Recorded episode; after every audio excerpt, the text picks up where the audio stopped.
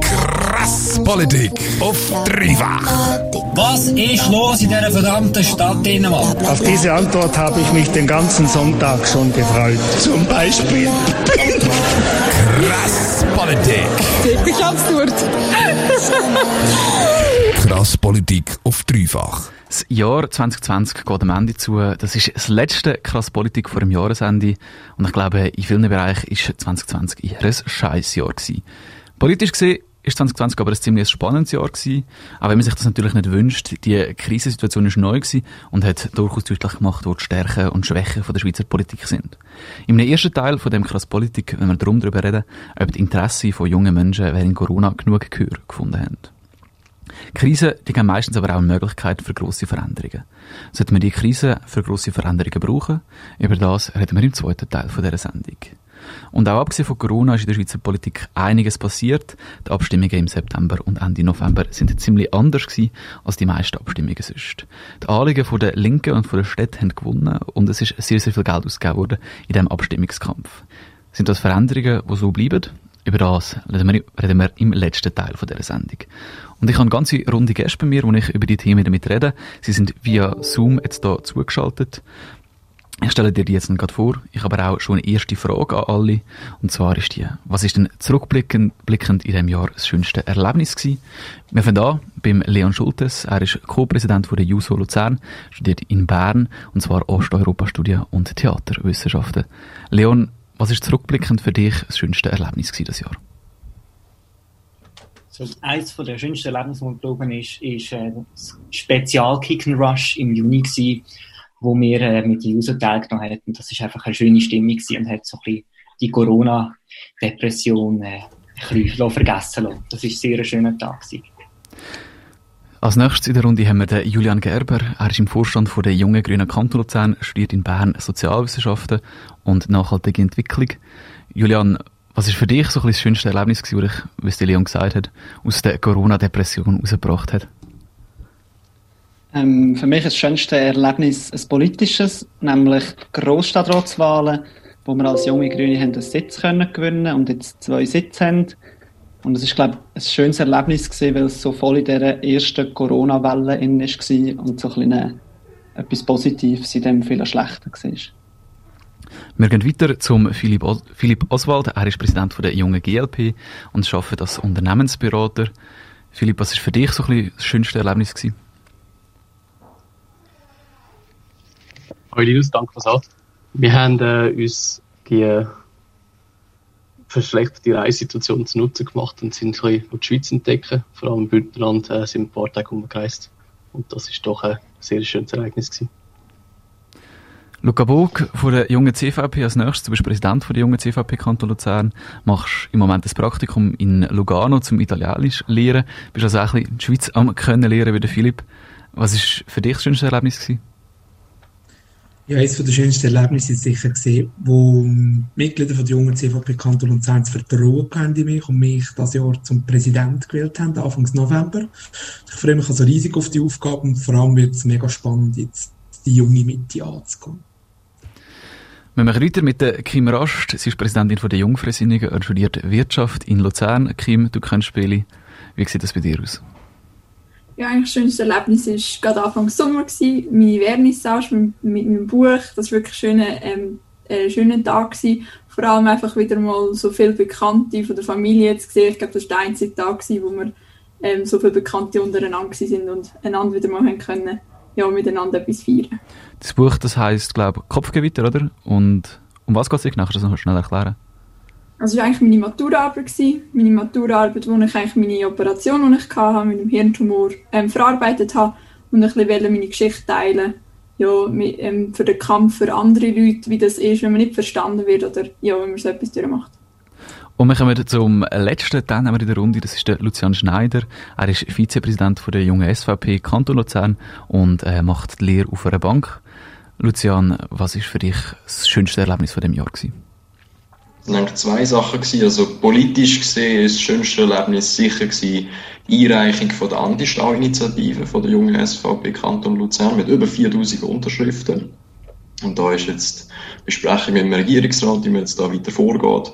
Und sicher eine ganz spannende Sache. Und privat muss ich sagen, habe ich äh, den Sommer genutzt, mit ein bisschen weniger Leuten habe mir das Schlauchboot gekauft und bin eigentlich relativ oft auf dem Sempacher See und habe dort Zeit mit Kollegen und der Freundin verbracht. Und das war sehr schön. Gewesen.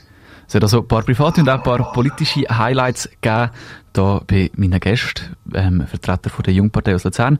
Jetzt ist aber fertig, Wohlfühlrunde, ähm, jetzt geht es um Inhalt und ich hätte anfangen mit der Frage, sind denn während Corona die Interessen von Jungen genug gehört worden? Wir fangen an beim Leon Schultes.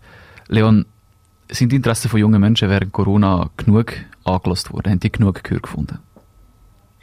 Also ich meine, dass die Interessen der Jugendlichen jetzt in dieser Zeit nicht haben können umgesetzt werden, dementsprechend ist ja klar gewesen. Also man muss sich jetzt einfach der Wissenschaft und auch nach den Vorschriften richten. Ähm, und das finde ich, hat die Jugend sehr gut gemacht bis jetzt, meiner Auffassung nach. Sie hat sich danach gehalten. Sie ist sehr, ähm, hat, hat ihre Interessen dementsprechend auch hinten angestellt, so wie ich das äh, mitbekommen habe. Ähm, aber im Punkto Bildungswesen, gerade im Frühling, ähm, finde ich, hätte man sollen, ähm, kulanter und flexi flexibler auf äh, Bedürfnisse der Jugendlichen eingehen, gerade auch in Bezug auf Abschlussprüfungen, ob es jetzt RAP, Matura, SEC oder so. Also dort hätte man sicher mehr müssen, gerade auch auf so die psychologische Ebene äh, tiefer eingehen und äh, dort kulanter umgehen. Ja. Aber das heisst, die Interessen der Jugendlichen, die müssen halt hinten anstehen. Und man hätte jetzt nicht so auf die Jugendlichen müssen, oder auf die Jungen vor allem müssen hören. Nicht spezifisch auf die Jungen, auf alle, auf also alle Interessen. Also, ob, es jetzt Erwachsene oder äh, jugendliche Interessen sind. Jetzt geht es schlussendlich darum, dass man die Fallzahlen und dass man das Corona besiegt und wieder zur Normalität zurückkommt. Und dann, äh, finde ich, muss man sich auch danach richten, auch als Jugendliche. Das haben wir auch gemacht, so wie ich das finde. Die Jugendlichen müssen sich richten, dass weniger Leute sich anstecken. Wir gehen auf die politische andere Seite. Lucian Schneider, müssen die Jugendlichen sich jetzt dem unterordnen und ähm, schauen, dass sich eben möglichst wenige Leute mit dem Virus anstecken. Ich glaube, das ist jetzt einer den wenigen Zeitpunkten, wo ich mich mit einem von den Juso gleich finde. Ich bin auch der Meinung, die, die Jugendlichen haben sich äh, im Großen und Ganzen sehr gut an die neuen Massnahmen gehalten was wir jetzt, also es hat ja den Lockdown gegeben und nachher den Fernunterricht. Ich persönlich habe den Fernunterricht auch erlebt. Ich habe das Gefühl gehabt, das hat gut funktioniert. Die Schulen sind sehr flexibel gewesen.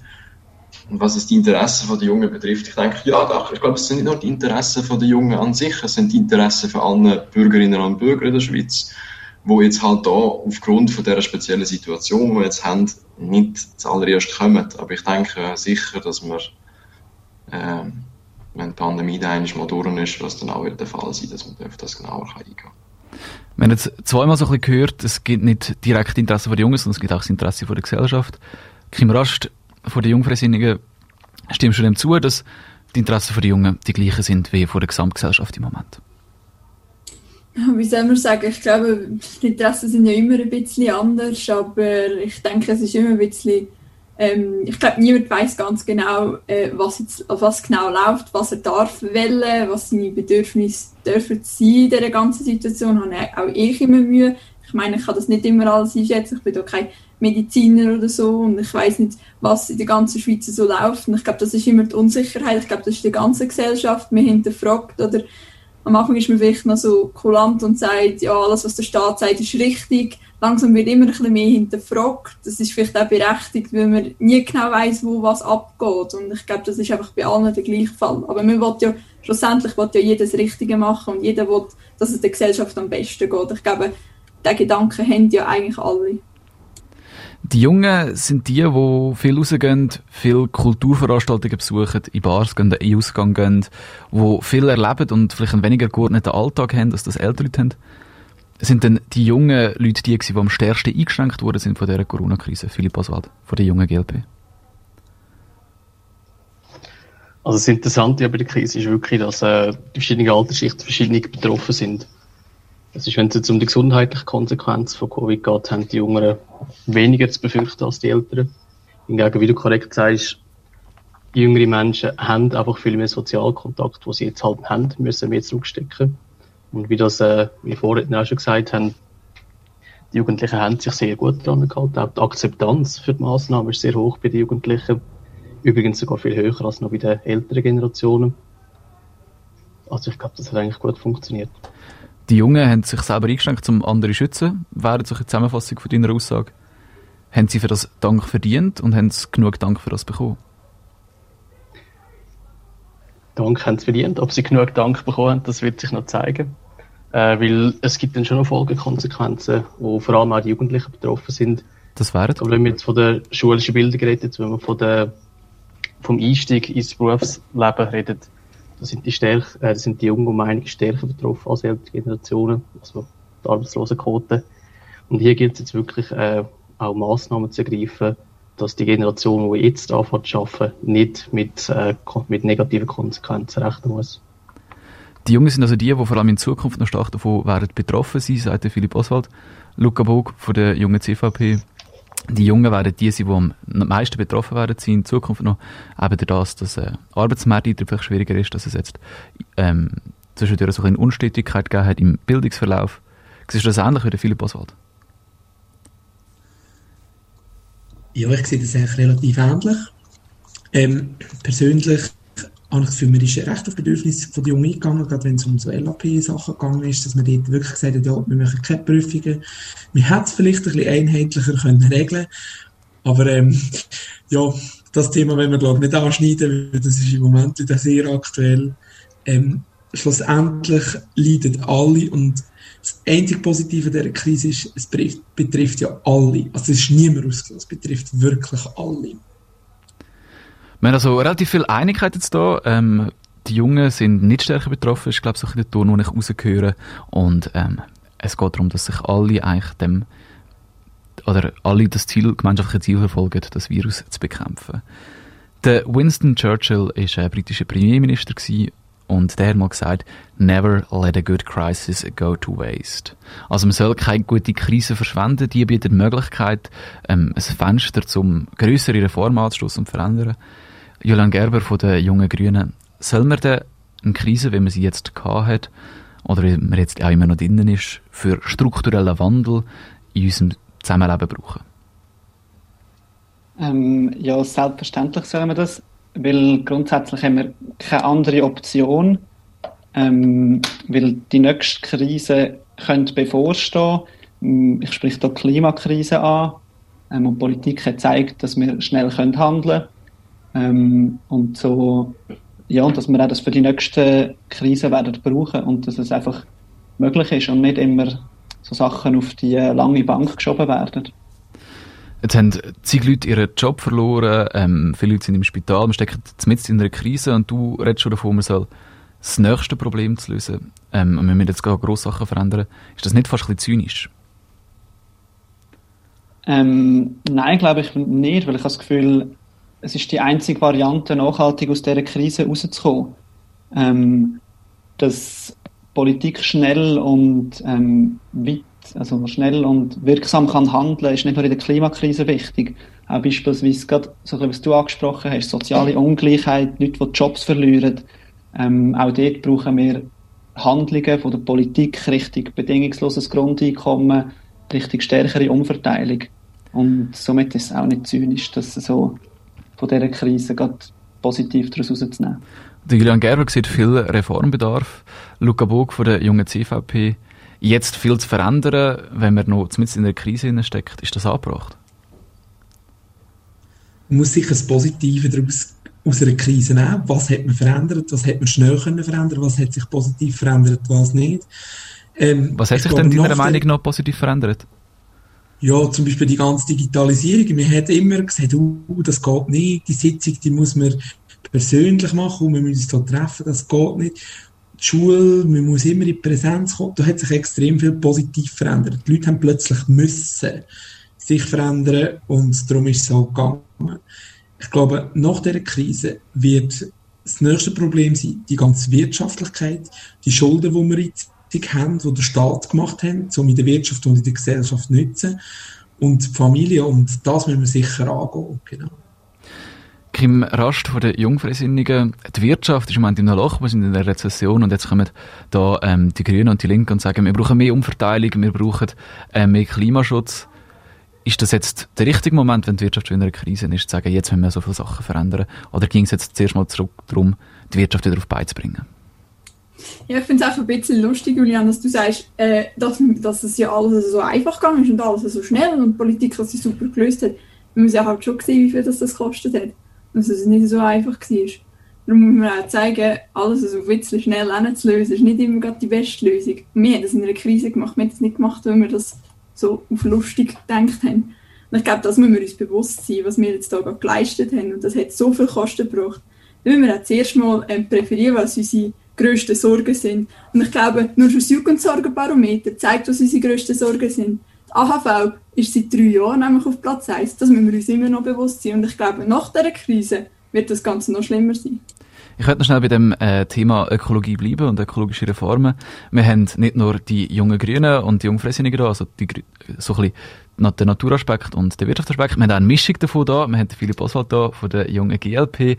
Ähm, die Grünen wollen jetzt die Wirtschaft umbauen. Die Freisinnigen sagen, ja, wir müssen eher wieder zurück mal die Wirtschaft ins Laufen bringen und das hat extrem viel gekostet. Wir können jetzt nicht noch mehr investieren. Wo stehst du da auf dem Spektrum, Philipp? Es ist interessant, dass die, die Grünen mal die gleiche Perspektive haben wie das WEF, oder auch sehr stark für einen grünen äh, Reset von der Wirtschaft äh, plädieren. Ich glaube, das, das kann man nicht so als äh, nur zwei, äh, zwei, also das zwei völlige Gegensätze sehen.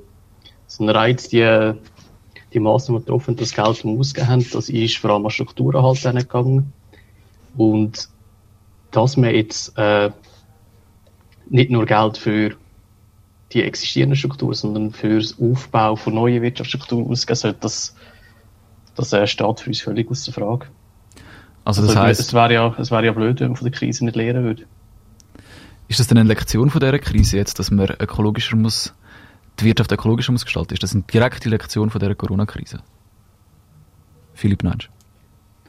Es ist nicht eine direkte Lektion von der Corona-Krise, aber wir haben neben der Corona-Krise ja gleich auch noch eine Umweltkrise. Also die, wir spüren immer mehr, wie äh, der Klimawandel einen Einfluss hat aufs tägliche Leben. Wir sehen immer mehr äh, klimatische Extremevents, die sehr große negative Folgen auch für die Wirtschaft haben. Und jetzt äh, die eine oder die eine Krise ausblenden zugunsten von anderen, das äh, macht keinen Sinn. Wir haben da verschiedene Perspektiven gehört, was wir denn in Zukunft soll verändern. Der Julian Gerber von der Jungen gemeint, vor allem Ungleichheit und den Klimawandel müssen wir bekämpfen. Kim Rasch meint, das größte Problem in Zukunft liegt bei der Altersvorsorge. Ich möchte noch auf eine Partei gehen, die oft nicht so ganz einig ist mit der anderen. Das ist die SVP, bzw. die junge SVP. Lucian Schneider. Siehst du den Bedarf, dass man jetzt die Krise muss nutzen muss, um strukturell etwas zu verändern? strukturell etwas verändern. Also das, das Statement, das du vorher abgegeben hast, never let a good crisis go to waste. Ich glaube, der Boris Johnson aus England kennt das sehr gut. Ich glaube, jetzt gerade mit Brexit hat er erkennt, dass das ein Zeitpunkt ist, um etwas zu wechseln, um aus der EU auszutreten. Aus dem Konstrukt, das zum Scheitern verurteilt ist. Also sehr wohl, ja, man kann strukturellen Wandel machen. Aber wir tun es sicher nicht verschlimmbessern, wie vielleicht die Linksgrünen die Idee haben dazu. Also du würdest plädieren, jetzt die Krise zu nutzen, um aus der EU auszutreten, dass die Schweiz unabhängiger wird von Europa? Gut, wir sind ja nicht in der EU, aber äh, Entschuldigung, das ist mein Fehler. Ist wichtig. Also Personenfreizügigkeit jetzt... aufzukünden in dem Fall. Entschuldigung? Personenfreizügigkeit aufzukünden oder ähm, Kraft Ja, das haben wir ja schon gesagt. Im September über 1,2 Millionen Leute haben zu dem Ja gesagt. Also es ist sehr wohl ein Bedürfnis da zu dem. Jetzt in Zeit von Corona, ähm, die Massnahmen funktionieren auf nationaler Ebene. Alle Staaten machen ein ihr eigenes Ding, ihre eigene Contact Tracing App. Ist das eine Zeit gewesen, äh, Leon Schultes, wo man wieder gemerkt hat, dass halt am Schluss doch die Einzelstaaten entscheidend sind und die ganzen internationalen Kooperationen und Organisationen dann eben doch gar nicht in Krise so viel bringen? Also ich denke, was wir jetzt gemerkt haben, was ich aus meiner Sicht äh, problematisch finde, eben, dass da pro Kanton irgendwelche verschiedene Massnahmen geregelt wurden, sind paar früher, ein paar später irgendetwas ähm, ähm, umgesetzt haben. Und ich meine, schlussendlich ist das Virus etwas Internationales und das kennt keine Grenzen. Und wir, wir müssen da eigentlich wirklich äh, mit einer internationalen, nationalen Solidarität muss man zusammen die, die, die Krise bewältigen. Ähm, und wir können da nicht sagen, äh, Luzern hat die Regelungen und dann Bern hat die Regelungen. weil der Virus macht keinen Halt. Und es, jetzt, es ist auch gewissermaßen auch, finde ich, ein bisschen zynisch gegenüber ähm, von unseren Nachbarländern, die oft eigentlich viel striktere Massnahmen äh, gemacht haben und wir in der Schweiz so locker unterwegs sind und wir dann eine Art zu einem möglichen Hotspot werden. Also das finde ich dann auch das ist dann auch sehr problematisch. Ich werde jetzt nicht ganz über die aktuell konkreten Massnahmen reden. Ich glaube, das wird sonst genug gemacht.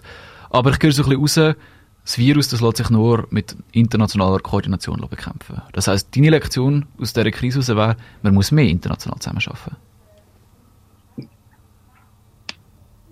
Ist das ein Ja gewesen? Ich habe es nicht ganz verstanden, Entschuldigung. Aha, ja. Lucian, der Leon kommt gerade zum anderen Schluss. Er sagt, man muss mehr international zusammenarbeiten. Ähm, man kann das Virus eben nur national, also auf internationaler Ebene bekämpfen. Ist das falsch, was der Leon da sagt? Nein, das, ich habe auch nie gesagt, wir sollen international zusammen arbeiten. Wir sind in einer globalisierten Welt. Wir betreiben alle zusammen Handel. Unser wichtigster Handelspartner ist die EU, aber das heißt noch lange nicht, dass wir nicht souverän sein und unabhängig. Das heißt es definitiv nicht. Und ich glaube, auch England hat das jetzt erkannt und ist jetzt eigentlich immer einen guten Schritt gefolgt, meiner Meinung nach. Vielleicht grundsätzlich noch zurück zu dem strukturellen Wandel. Ja, ich, ich glaube schon, dass das eigentlich eine gute Idee ist, dass man äh, die Zeit nutzt, um aus einer Krise zu lernen. Was man jetzt konkret aus dieser Krise kann rausziehen kann, glaube ich, können wir erst sagen, wenn es alles durch ist, oder? Wir haben das, die Krise wird sicher noch ein Moment andauern. Was Fakt ist, und das ist vorher schon angesprochen worden, ist, dass relativ viele Schulden rum sind. Ähm, wie hoch der Schuldenberg wird sein, ist, glaube ich, nicht klar bezifferbar. Ist denn jetzt im Moment überhaupt das Geld rum? Ähm, Juliane Gerber, wir kommen wieder auf dich zurück von den jungen Grünen. Ist im Moment das Geld rum, um überhaupt in grüne Infrastrukturprojekte, wie du es vorher erwähnt hast, zu investieren, um die Wirtschaft tatsächlich auf eine grünere Wirtschaft umzugestalten?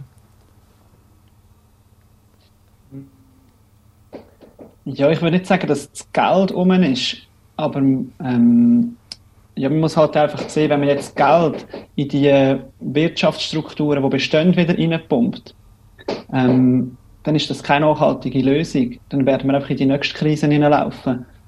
Und ähm, ob jetzt die Schweiz das Geld hat oder nicht, oder inwiefern das mit den Schulden genau aussieht, ähm, finde ich schwierig zu sagen. Aber das Geld, wo man investiert und das, was man macht, muss in eine, in eine nachhaltige Richtung. Ähm, und dazu meine ich nicht eine nachhaltige Richtung, die nur ökologisch ist, sondern es soll auch ökonomisch und sozial nachhaltig sein.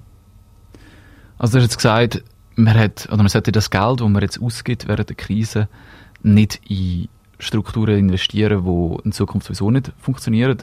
Heißt das auf der anderen Seite, wenn man das ein bisschen ummünzt, jetzt auf die Situation, die man hatte, ist es falsch gewesen, jetzt die Unternehmen in der aktuellen Wirtschaft, die teilweise halt nicht ökologisch arbeiten, die zu unterstützen? Weil man ja die Struktur erhalten hat. Nein, überhaupt nicht. Ich habe das Gefühl, man muss ein bisschen unterscheiden zwischen kurzfristiger Unterstützung, die dazu dient, die Unternehmen einfach durch die Krise zu bekommen. Weil wenn wir die Unternehmen jetzt nicht unterstützen, ähm, dann nehmen wir nachher eine Welle an Bankrott. Und das wäre überhaupt nicht nachhaltig. Ähm, und andererseits muss man unterscheiden von langfristigen Sachen, die uns aus der Krise herausführen und nicht jetzt einfach gerade akut die Problematik vom Lockdown oder so bekämpfen. Die FDP und die Jungfreisinnigen gelten manchmal so ein bisschen als das Gewissen, das fiskalpolitische Gewissen, ähm, das haushalterische Gewissen vom Staat. Sie sind immer die, die darauf zeigen, hey, können wir sich das überhaupt leisten? Kim Rast, jetzt gross zu investieren nach dieser Krise, kann sich das der Staat überhaupt leisten? Ja, ich glaube, wir müssen einfach ein bisschen differenzieren. Wenn man sich jetzt überlegt, den Punkt der Wirtschaft, ähm, wegen der Nachhaltigkeit zum Beispiel, warum dass man in die Nachhaltigkeit investiert. Dass man in die Nachhaltigkeit investiert, dann müssen auch andere Sachen momentan stimmen. Und wenn man gerade so in einer Krise war, nur schon in Bezug auf Mitarbeiter, ich glaube, dass man zuerst auf das schaut, nachher wieder die Nachhaltigkeit im Zentrum ist, das wird schon so sein. Und darum, darum werde ich sie auch fördern ich will mir nicht darstellen, dass es uns, dass es uns Liberalen egal ist wegen der Nachhaltigkeit. Man muss sich einfach bewusst sein, wo die Bedürfnisse sind. Es werden immer zuerst die Bedürfnisse deckt, die am wichtigsten sind. Also ich glaube, dann sind die Löhne der Mitarbeiter ein bisschen wichtig, anstatt jetzt gerade, dass der Güssel besser entsorgt wird. Wir müssen uns das einfach bewusst sein. Und zuerst müssen wir das wieder aufbauen und das wieder decken. Und das geht nur, wenn der Staat jetzt schon die Unternehmen unterstützt, damit das schneller wieder geht und schneller kann die Nachhaltigkeit wieder im Fokus geraten. Lucian Schneider, du bist da nicht ganz einverstanden mit dem, was der Julian Gerber und Kim Rost gesagt haben. Und mit der Kim Rast sehe ich mich ein bisschen näher. Also ich muss ehrlicherweise sagen, wenn ich es nicht muss zahlen, habe ich auch noch tausend Ideen. Aber wir müssen jetzt endlich mal uns vor Augen sehen. Ich meine, haben die geschlafen? Es sind Millionen Leute auf Kurzarbeit. Leute verlieren Jobs. Hey, da können wir nicht einfach sagen, ja, wenn wir dort noch investieren, noch bisschen Das ist äh, das Geld von unseren Bürgerinnen und Bürgern, von unseren Steuerzahlern. Und ich glaube, da müssen wir haushälterisch damit umgehen. Da muss man denken, wo investieren wir. Und vor allem, wenn es um Ökologie geht, ja, das ist ein wichtiges Thema. Ja, wir sind in einer Krise. Aber die Krise ist wie die Pandemie. Das kann die Schweiz alleine nicht bewältigen. Da braucht es die Welt. Und da kann die Schweiz sehr gerne eine verantwortliche, verantwortungsvolle äh, Rolle übernehmen. Aber da müssen wir investieren in Sachen, die weltweit helfen. Aber sicher nicht nur repressiv in der Schweiz handeln. Das bringt da gar. Leon Schultes, der Lucian Schneider von der Jungen SVP, sagt, ähm, das ist das Geld der Bürger, mit dem muss man ganz, ganz sorgfältig umgehen. Muss man mit dem Geld nicht sorgfältig umgehen? Leon, Nein, das, das, ist nicht, das ist nicht so. Ähm, also ich wollte zurückkommen auf Kim vorher, was sie gesagt hat, ähm, bezüglich Bedürfnis der Mitarbeiter jetzt draufgehen. Also ich meine, man hat jetzt gesehen, die Krise hat ähm, das Extrema von, unserer, von unserem Gesundheitswesen und von den Sparmaßnahmen, die im Gesundheitswesen voll, vollzogen worden sind, aufzeigt und welche Probleme dort herrschen. Und ich meine, die Forderung nach besseren Arbeitsverhältnissen vom Gesundheitspersonal, von Ärztinnen und Ärzten und dem ganzen Wesen, die sind ja seit Beginn der Krise andauernd da. Und gerade ihr von der FDP vor allem, ihr seht ja gerne oft das Gesundheitswesen als ein Unternehmen. Und also dann finde ich es ein bisschen, auch ein bisschen ironisch, wenn man sagt, ja, man muss jetzt auf Bedürfnisse von Mitarbeitenden eingehen, aber dann beim Gesundheitspersonal wett man und wett man und wett man nicht einfach mehr Geld investieren. Und dort finde ich, das fände ich jetzt zum Beispiel ein Punkt von einer nachhaltigen Investition, wenn man das Gesundheitswesen ganz klar öffentlich stärker subventioniert. Ich hätte jetzt noch ein bisschen von dem wegkommen. Ich hätte noch auf die ähm, Finanzdiskussion kommen. Philipp Oswald ähm, von der jungen GLP das Geld, Steuergeld, das Geld für uns allen, sind das dann wieder die Jungen, die dann die Massnahmen müssen zahlen wenn, wenn sich der Staat jetzt verschuldet, wenn man mehr in Ökologie investiert? Also definitiv sind es auch die jungen Generationen, die das tragen müssen. Aber noch einmal kurz, um äh, auf die Diskussion vorher zu antworten. Ich möchte wirklich nicht auf die Diskussion eingehen. Ähm, die Zeit rennt uns schon fast ein bisschen davon. Und darum würde ich dann nachher gerne weiter zum nächsten Thema gehen. Also kannst du noch zwei Sätze vielleicht sagen und dann gehen wir weiter. Gut, es, äh, es bildet sich zusammen. äh, es ist ja nicht so, dass äh, das Geld äh, einfach verloren ist, wenn es investiert ist, sondern es gibt auch nachhaltige Stellen. Und es gibt im nachhaltigen, nachhaltigen Energiewesen sogar um einiges mehr Stellen als in den her äh, herkömmlichen äh, Strukturen. Darum zu behaupten, dass das Geld jetzt verloren ist, das ist äh, sicher, nicht der Fall, sicher nicht der Fall. Die Ideen, wo es nach dieser Krise hingeht, die sind vielfältig. Der Julian Gerber von den Jungen Grünen wird Ungleichheit bekämpfen und will Investitionen in eine grünere Wirtschaft. Das wird ja der Philipp Oswald und der Leon Schultes ist, glaube ich, auch ein bisschen dabei von der JUSO. Der Leon Schultes findet aber, es ist auch ganz wichtig, dass man in der Pflege ähm, bessere Löhne zahlt. Die bürgerliche Seite, wenn man das so nennen steht dem ein bisschen kritischer gegenüber. Die Kim Rast von der Jungfreisinnigen FM vor allem, wir müssen jetzt ähm, nachher das Problem von der AHV und von der Altersvorsorge lösen. Der Lucian Schneider von der jungen SVP findet, jetzt wäre Zeit, um sich stärker von der EU ähm, abzutrennen und zum Beispiel Personenfreizügigkeit ähm, aufzukünden. Über das haben wir schon diskutiert. Im September sind nämlich Abstimmungen gewesen. Und bei den Abstimmungen ist etwas passiert, was in der Schweiz eigentlich eher selten passiert. Das sind vor allem die Linken und die Städte die Gewinner gewesen. Die Begrenzungsinitiative von der SVP ist abgelehnt worden. Das Jagdgesetz ist überraschenderweise abgelehnt worden. Ähm, die Kinderabzüge sind abgelehnt worden und der Vaterschaftsurlaub ist angenommen worden. Luca Bog ähm, genau. Luca Bug von der jungen CVP. Jetzt haben hier die Linken und Liberalen Abstimmung Abstimmung gewonnen. Macht er das Angst, dass bald wieder ähm, da, da, oder macht er das Angst, dass vielleicht in Zukunft auch weiter die Linken und die Liberalen die Schweizer Politik dominieren? Das macht mir überhaupt keine Angst. Das motiviert im Gegenteil. Wir können dort wieder ein bisschen Schub reingeben wir, können wieder, wir müssen wieder erwachen. Es ist nicht ein Spaziergang, die Abstimmungskämpfe zu gewinnen. Das motiviert. Ähm, mir zeigt auch, dass die Gesellschaft ein progressiver wurde, obwohl jetzt gerade wir von Seiten Jung CVP, CVP zwei, drei Abstimmungen verloren haben in den Abzügen und das Jagdgesetz, wo wir maßgeblich mitgeschafft haben. Das zeigt aber auch, dass die Städte gut mobilisiert haben. Wir haben eine gute Mobilisierung auf der linken Seite gesehen. Dort müssen wir wieder Gas geben, dass wir wieder mobilisieren können. Und es ist aber auch extrem schön gesehen, wie viele Leute es tatsächlich sind, die abstimmen. Also so zum Zusammenfassen, du sagst, die Linken einfach besser mobilisiert. In Zukunft wird es wieder ganz anders aussehen. Ganz anders nicht. Wir müssen einfach wieder lernen mobilisieren. Wir müssen wieder ein bisschen härter in den Kampf gehen. Ähm, ich sage, uns liegt es vielleicht ein bisschen mehr an eine Strassaktion zu gehen, ein Podium zu machen oder so. Und die äh, linkeren Kreise sind vielleicht eher ein bisschen progressiver online unterwegs, so, wo wir sicher viel dazu lernen aus bürgerlicher Sicht. Ich habe vorher gesagt, es ist relativ rar, dass ähm, die Linken und die Liberalen ähm, gewinnen, Abstimmungen gewinnen. Im Umkehrschluss würde das ja heißen, dass äh, die Schweizer Politik bis jetzt eigentlich immer durchgehend von Bürgerlichen dominiert worden ist, Kim Rast. Ist das so? Haben bis jetzt immer vor allem die bürgerlichen Parteien die Schweizer Politik dominiert und Abstimmung Abstimmung gewonnen?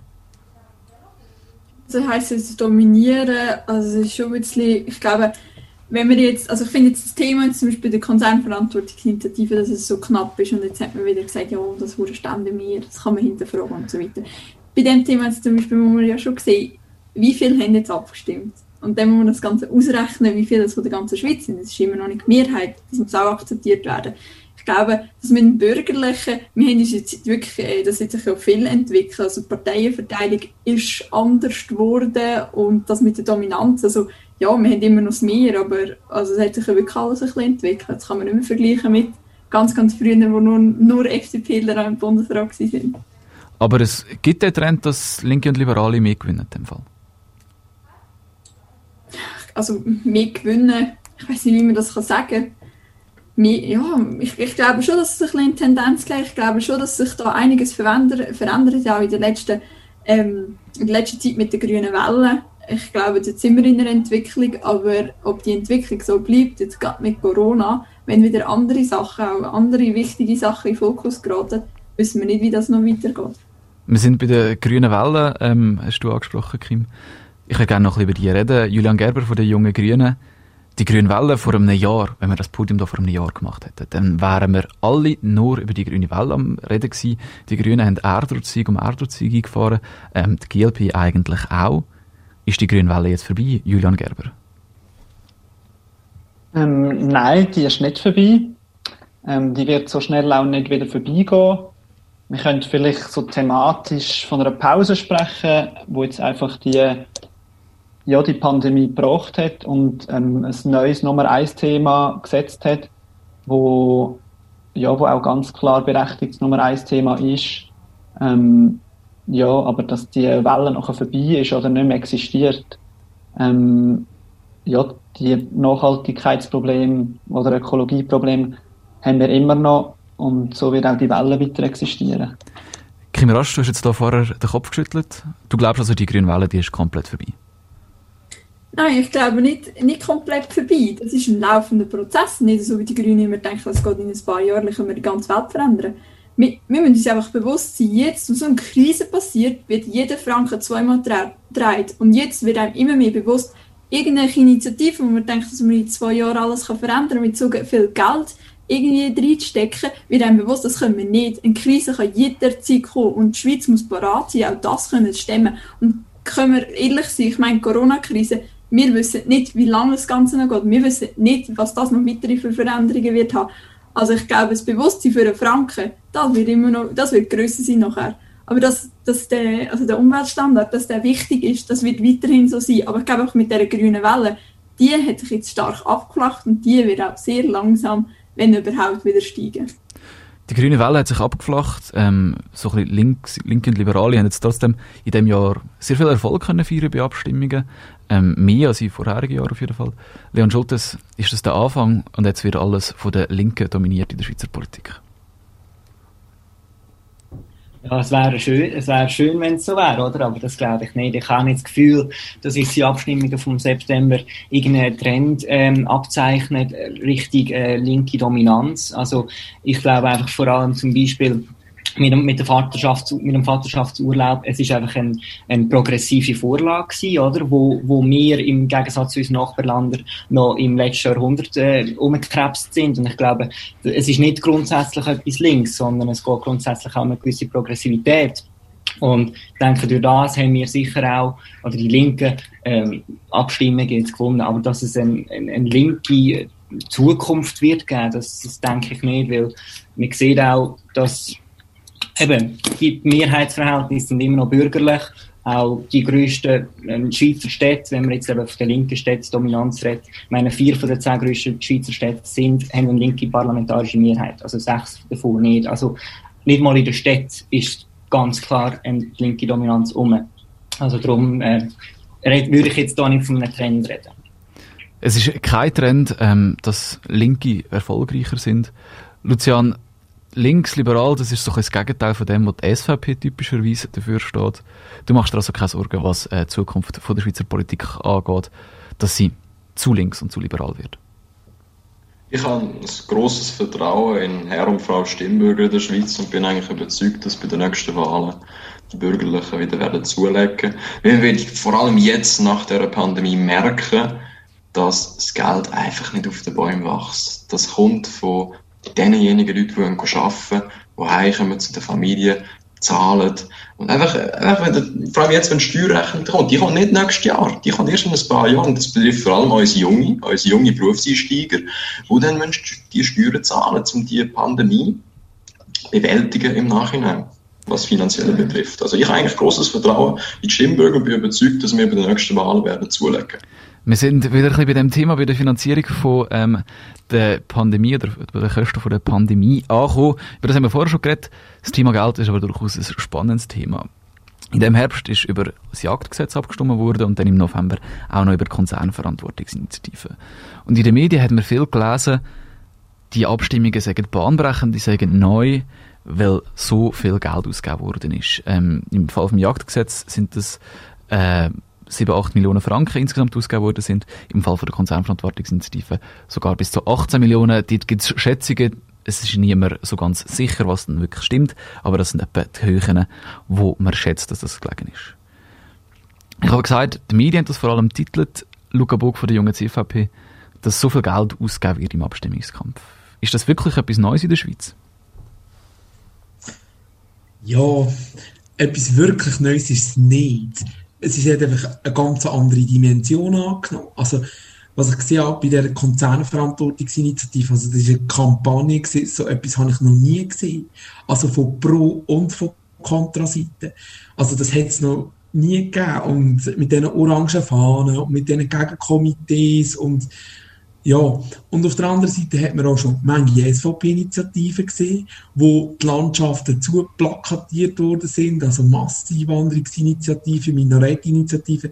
Es ist nicht etwas komplett Neues, aber die Tendenz im Schweizer Wahlsystem geht schon Richtung Amerika. Ich so das davon anhauen, ja. Auf das Beispiel Amerika kommen wir dann nachher noch ein bisschen zu reden. Du hast jetzt gesagt, es sei nicht wirklich etwas Neues. Julian Gerber ist dann von den jungen Grünen ist dann einfach so, dass jetzt die Linke zu der Mittepartei und auch vor allem zu der SVP aufgeholt hat, was Budget für Abstimmungen angeht?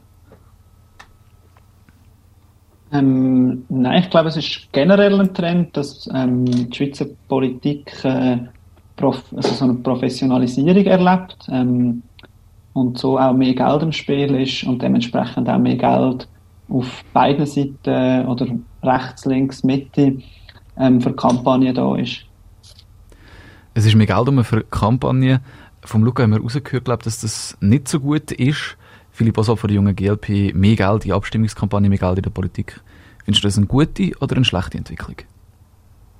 Definitiv eine schlechte Entwicklung. Warum? Äh, die Diskussion, die ist, die ist zwar lauter geworden, die politische Diskussion das Jahr, aber sie ist auch sicherlich nicht besser geworden. Äh, mit, mit Geld kann man sich keine, keine gute politische Diskussion kaufen und leider tut man halt die Meinungen, die weniger viel finanzielle Mittel zur Verfügung hat, äh, mit dem wirklich herauszudrängen. Sind das denn die Meinung von der GLP, die nicht so viele finanzielle Mittel zur Verfügung hat und darum an Rand rausgedrängt wird? Also wir haben das Jahr durchaus auch Glück gehabt. Es ist schon ein bisschen angesprochen worden, dass äh, Linke und vor allem Grüne Anliegen das Jahr viel mehr Geld zur Verfügung haben als auch schon. Bei den Grünen ist bei den Grünen Anliegen ist wirklich so zum ersten Mal äh, die NGOs eigentlich eine, eine breite Klimaallianz angebracht haben. Von dem her gibt es durchaus Themen, wo wir auch profitieren. Der Philipp Oswald sieht also kritisch, ähm, dass viel Geld um ist. Die erste Partei, die mit wirklich viel, viel Geld Politik gemacht hat in der Schweiz, das ist, glaube ich, unbestritten, das ist die SVP. Lucian Schneider, findest du das auch so, von der jungen SVP, findest du das auch so problematisch, wenn so viel Geld in Abstimmungs- und Wahlkämpfe fließt?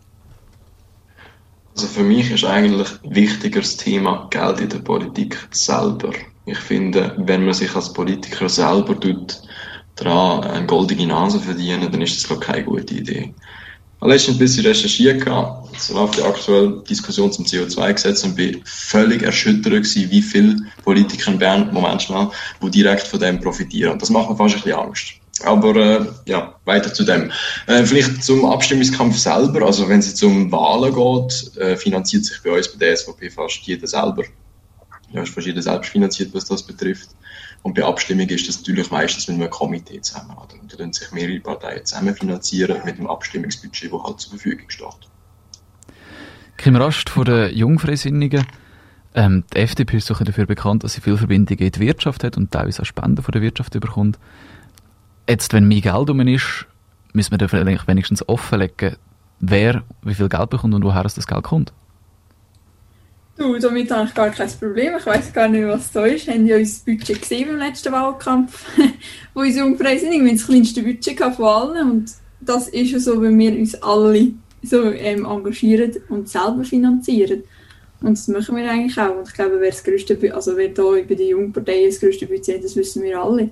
Und das muss ich eigentlich gar nicht. Wer, wer ist das denn, der bei den Jungparteien das größte Budget hat? Das sind doch die jungen Grünen, oder? Könnt ihr mal sagen, wieso dass wir so viel Geld haben, oder?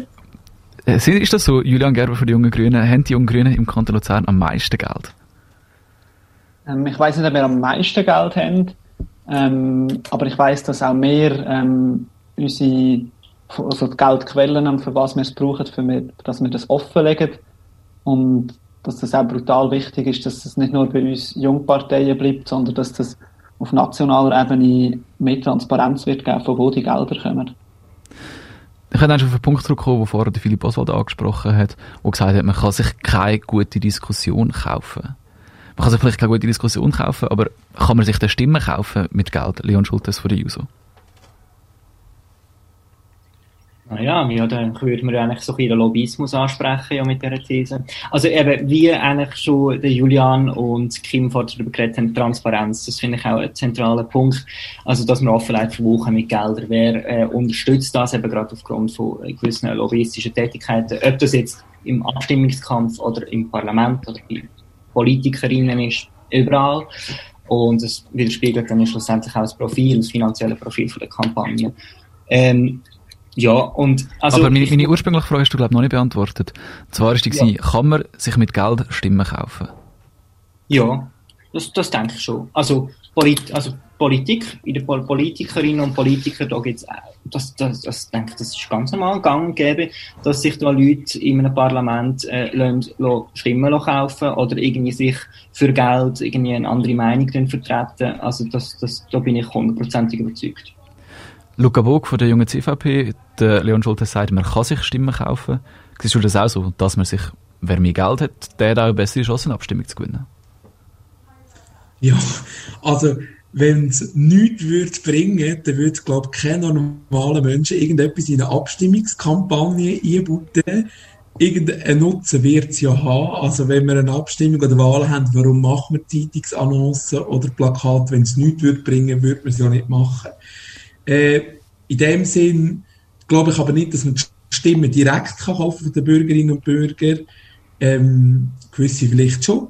Kann ich nicht beurteilen, bin ich nicht fähig dazu, das so zu beurteilen. Ähm, grundsätzlich tun wir ja mit dem Abstimmungs-, also mit dem Geld, das wir investiert, Meinung, Meinungsbildung der Bürger beeinflussen. Und das sehe ich nicht direkt so, dass wir die Stimmen kaufen, aber wir tun klar die Meinung beeinflussen. Ist ja das Ziel. Die Politik hat manchmal so ein das Problem, dass die Leute zwar Ahnung von den Themen haben, aber nicht die Besten sind darin zu vermitteln, was sie jetzt eigentlich sagen wollen. Was man jetzt mehr sieht und was auch ein Folge davon ist, dass mehr Geld um ist, ist, dass PR-Agenturen, also Promo-Agenturen, Werbungsagenturen, ähm, gebraucht werden, eingestellt werden, um ein Kampagnendesign. Und das werden oft, wird vielleicht ein bisschen plakativer, aber es wird auch oft vereinfacht. Ist das nicht auch eine Chance, dass Politik einfacher wird, dass besser kommuniziert wird und dass man mehr Leute mit der Politik erreicht? Luca Bog von der jungen CVP. Ja, es ist noch schwierig zu sagen. Ähm, man erreicht sicher mehr Leute, aber die Frage ist, wie man sie qualitativ gut erreicht. Ich bin immer noch persönlich in der Meinung, dass man die Leute an einem Podium, in persönlichen Gesprächen, bei einer Flyer-Aktion überzeugen kann, als mit hunderten von Plakaten und Zeitungsannoncen. Aber ähm, die haben sicher auch wieder. So, ja. Und es gibt wieder Arbeit, ist wieder gut für die Wirtschaft. Philipp Oswald, ich habe vorher so dargelegt, wie das, das könnte eine äh, Politik vereinfachen, dass mehr, mehr, Leute erreicht und mehr Geld um ist. Du siehst das überhaupt nicht zu dem Fall. Nein, also sicher ist es sinnvoll, dass man eine Diskussion führt, wo die Bevölkerung auch mitmachen kann. Äh, nur sind die meisten von den Problemen, die wir zu lösen haben, nicht so einfach, dass sie einfach eine schwarz-weiße Antwort geben. Das sind hochkomplexe Themen. Und wenn man da einfach äh, auf die Diskussion verzichtet für reines Marketing, kommt man mit Geld zu einer Entscheidung, aber man kommt sicher nicht zu einer guten Entscheidung. Der Luca Bogen hat vorher angesprochen, in seinen Augen überzeugt man Leute am meisten, wenn man persönlich mit ihnen redet. Und das ist, glaube ich, auch die ganz, ganz grosse Stärke von Jungparteien, dass sie Leute haben, die auf die Straße gehen, die gerne auf die Straße gehen, diskutieren. Die Jungparteien haben aber relativ wenig Geld. Wenn jetzt immer mehr Geld in die Abstimmungskämpfe hineinfließt, werden dann Jungparteien immer weniger wichtig, weil sie da in dem Geldwettbewerb, in dem Wettkampf, wer am meisten Budget hat, gar nicht mithalten können. Kein Rast für die Jungfreisinnigen. Ja, ich glaube, es ist nicht immer die einzige. Also, du hast jetzt schon so gemeint, dass es um Geld, also. Es wird, ist immer mehr Geld um in der Politik und die Jungparteien sind nicht die, die viel Geld haben. Ähm, wo in denen, wo nicht grosse Wahlkämpfe oder Abstimmungskämpfe können führen können. Die Stärke für die Jungparteien ist die, dass sie auf die Straße gehen können, Unterschriften sammeln, mit Leuten persönlich können diskutieren Schadet das die ja. Jungparteien, dass jetzt mehr Geld um ist? Ja, ich glaube, also Jungparteien werden immer wichtiger. Ich glaube, das sind sich auch die Altparteien immer mehr ähm, bewusst. Das ist in ihre Zukunft. Müssen sie vielleicht auch mal ein bisschen mehr investieren oder sie ernst nehmen oder besser gesagt, ihnen eine Plattform zu, äh, bieten. Das wird ihnen wirklich immer mehr bewusst. Aber ja, ich glaube, Jungparteien werden immer ein bisschen weniger Budget haben als die Altpartei. Und ich glaube, Jungparteien müssen sich darauf konzentrieren, dass sie ein Netzwerk aufbauen bei den Jungen und ein junges Netzwerk, das hat, wie der Luca gesagt hat, der persönliche Kontakt auf der Straße, bei den Schulen, an den verschiedenen Orten, bei den Vereinen, das ist wirklich wichtig und ich glaube, das braucht jetzt nicht so ein grosses Budget. Also, dass es die Jungparteien machen, ist eigentlich politisches Engagement, wo man mit Geld nicht arbeiten kann. Ja, also meiner Auffassung ist, dass ähm, Geld nicht immer das bewirkt. Also es bewirkt jetzt nicht wirklich viel. Also wir investieren jetzt dort nicht wirklich viel investieren. Dann ist ein persönlicher Kontakt, dass man vorbeigeht und ein Gespräch macht bei einem Bier oder was auch immer. Das bringt immer viel, viel mehr. Und das kostet schon viel weniger. Lucian Schneider, es ist mehr Geld um in der Politik. Macht das die Jungparteien wichtiger? Dadurch, dass sie eben diesen etwas leisten können, wo man Geld nicht machen kann? Oder macht es die Jungparteien weniger wichtig, weil immer mehr Werbung gemacht wird und das persönliche Engagement gar nicht mehr entscheidend ist? Also die Jungpartei ist schon immer wichtig und wird so immer bleiben. Die Jungpartei ist äh, der Ort, wo junge Politikerinnen und Politiker können aufsteigen, sich ihre, ihre Meinung kundgeben können, teilhaben, politische Entscheidungen, Unterschriftensammlungen etc., Anlässe und so weiter. Also es ist definitiv nicht unwichtig und es ist auch nicht unwichtiger geworden. Es ist genau gleich wichtig, glaube ich, wie es ist. Betreffend Finanziellen, ja, das stimmt schon. Die Jungparteien haben ein bedingtes Budget. Also ich würde auch gerne lieber mehr Anlässe machen, aber das lässt das Budget Gottes Namen einfach nicht immer zu. Und von dem her kann es schon sein, dass sich einige Jungparteien werden differenzieren, einige haben mehr Geld können entsprechend mehr machen, einige haben weniger und können entsprechend weniger machen.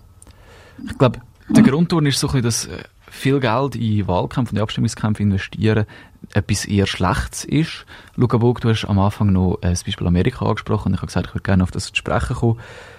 In der Schweiz reden wir davon, dass viel Geld für einen Wahlkampf, für einen Abstimmungskampf zwar schlecht ist. In den USA machen viele Kandidaten veröffentlichen, wie viel Geld als sie ausgeben, wie viel Geld sie gespendet bekommen haben, um öffentlich zu zeigen, hey, so viele Leute unterstützen mich und dann ist es wichtig, mein Anliegen und darum spenden sie auch Geld. Ist das nicht auch etwas Positives, um zu sagen, hey, wir können so viele Leute erreichen, wir bekommen so viel Geld, weil sie unsere Politik gut finden? Also könnte es auch etwas Positives sein, viel Geld zu haben? Frage an mich. Die ist an dich, genau, ja, Entschuldigung. ähm, ja, nein, ich finde wirklich, dass es ein bisschen negativ ist. Weil, also, wenn wir sehen, die amerikanischen Wahlverhältnisse, das ist schon gesponnen gewesen, wie die Wahlkampf gemacht haben. Das hat ja nicht mehr mit Inhalt zu tun gehabt, das hat einfach nur noch mit Werbung und Publicity und alles dem zu tun gehabt. Also, das finde ich extrem bedenklich, wenn ich das sehe. Und ich hoffe so wirklich, dass es in der Schweiz nicht annähernd mal so weit kommt. Ähm, ja, persönlich habe ich das Gefühl, Kontakt und das Netzwerk das ist das, was zählt, wenn man Politik machen will, wenn man Entscheidungen kehren dass man halt wirklich mal inhaltliches Netzwerk aktiviert, wenn es um sachliche Themen geht, dass man die Sachlichkeit voranstellt und so kann lobbyieren und überzeugen. Wir haben vorher gehört, ähm, die jungen Grünen sind die finanzstärkste Jungpartei im Kanton Luzern. Ich glaube, das kann man sagen, so aufgrund von der veröffentlichten Budgets bei Wahlen, die teilweise ein Vielfaches sind von dem, was andere Parteien ausgegeben haben. Julian Gerber von den Jungen Grünen, viel Geld zu haben für Wahlen, ist das für euch etwas Gutes, wo ihr stolz sind und sagt, hey, die Leute unterstützen uns alle, die finden unsere Politik gut? Ähm, ja, würde ich schon sagen. Ähm, weil das heißt, unsere Arbeit wird wertgeschätzt, die Politik, die wir machen, ähm, stößt auf Anklang. Ähm, und ich glaube, darauf können wir auch stolz sein. Danke vielmals. Wir sind schon fast am Ende dieser Diskussion. Ich habe angefangen, indem ich euch alle gefragt habe, was denn das beste Erlebnis des Jahres war. Und jetzt sind wir auch wieder in diesem Jahresabschlussding drin. Ich hätte für euch noch einen Ausblick haben, und zwar wissen, auf was hofft ihr denn, dass ihr das nächste Jahr erlebt und ihr jetzt vielleicht wegen Corona nicht können erleben Wir haben mal ganz links angefangen, jetzt fangen wir ganz rechts an. Wir fangen an beim Lucian Schneider von der jungen SVP. Was hoffst du, dass du nächstes Jahr noch erleben kannst? Also, wenn die Frage politisch war, äh, würde ich mich natürlich sehr freuen, dass das CO2-Referendum zustande kommt. Die Unterschriftensammlung sieht sehr gut aus. Und zum anderen haben wir noch viele einzelne Themen, wo wir bei der Jungpartei selber wollen Angriff nehmen Und wir tun uns natürlich schon ein bisschen vorbereitet auf Kantonsratswahlen, die dann irgendwann mal im 23. kommen. Und wollen uns dort eigentlich schon gut aufstellen, mit eigenen Listen hoffentlich.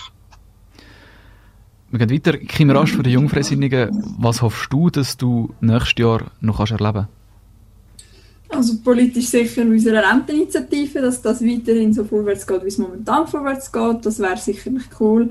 Und persönlich fände ich es sicher cool, einfach wieder Leute können zu treffen, vielleicht im ähm, nächsten Herbstsemester doch wieder an die Uni selber können zu gehen. Und ja, einfach das wäre mir, wär mir wirklich noch eine grosse Sorge und das ähm, wäre wirklich cool. Luca Burg von der jungen CVP, du weißt, was das Spiel ist. Ja, ich glaube, das ist politisch und privat das Gleiche, dass man einfach wieder mal Anlass machen kann, die Leute persönlich sehen, wieder mal ein bisschen schnurren zusammen, vielleicht nach einer DV mal wieder ein Bier zusammen und nicht nur online jeder vor dem Computer oder auch mal an ein Open Air oder irgendetwas, einfach wieder das normale Leben zurückbekommen mit dem sozialen Kontakt. Philipp Oswald von der jungen GLP, was hoffst du, dass du das nächste Jahr kannst erleben kannst? ein paar Mal angetönt worden. Das Zusammenhocken, die Diskussionen, die so wichtig sind, gerade für uns als Jungpartei, die Events, die so wichtig sind für uns, dass wir die wieder äh, können durchführen und vor allem auch wieder können persönlich durchführen Julian Gerber von den Jungen Grünen, was hoffst du, dass du es kannst erleben nächstes Jahr? Ähm, ich schließe mich dem Konsens, der hier herrscht, auch an. Ähm, ich hoffe, dass die Fallzahlen runtergehen, dass wir uns wieder dürfen sehen ähm, sei das privat oder politisch. Und dann haben wir noch den letzten in der Runde, äh, den Leon Schultes von der JUSO. Was hoffst denn du, dass du nächstes Jahr das noch kannst erleben ja, politisch hoffe ich natürlich, dass die 99%-Initiative ähm, nicht fürchterlich schlecht abgelehnt wird oder vielleicht sogar angenommen wird. Und persönlich ähm, würde ich mich unglaublich freuen, wenn ich wieder auf Georgien könnte reisen Warum gerade Georgien? das ist so ein bisschen mein Herzensland geworden. Ich habe eigentlich keinen persönlichen Bezug, aber irgendwie ist das mein Herzensland, ja. Danke euch allen viel, viel, viel mal. Das war es mit dem Krass Politik. Krass Politik. Immer am Montag von 7 bis 8. Auf dreifach. Ich möchte klarstellen, dass der Chat nicht eine erregende Funktion hatte. Ja, Sie, Sie schütteln jetzt wieder Ihren Kopf. Also ich, ich, gut, äh, es macht jeder mit seinem Kopf, was er kann. Das ist eine Sauerei. Wir leben in einer Verbrecherstadt, in einer Dreckstadt und ich werde die Stadt verloren. Responsibility to keep you informed and do everything we can so this never happens again. We will get this done. We will make this right.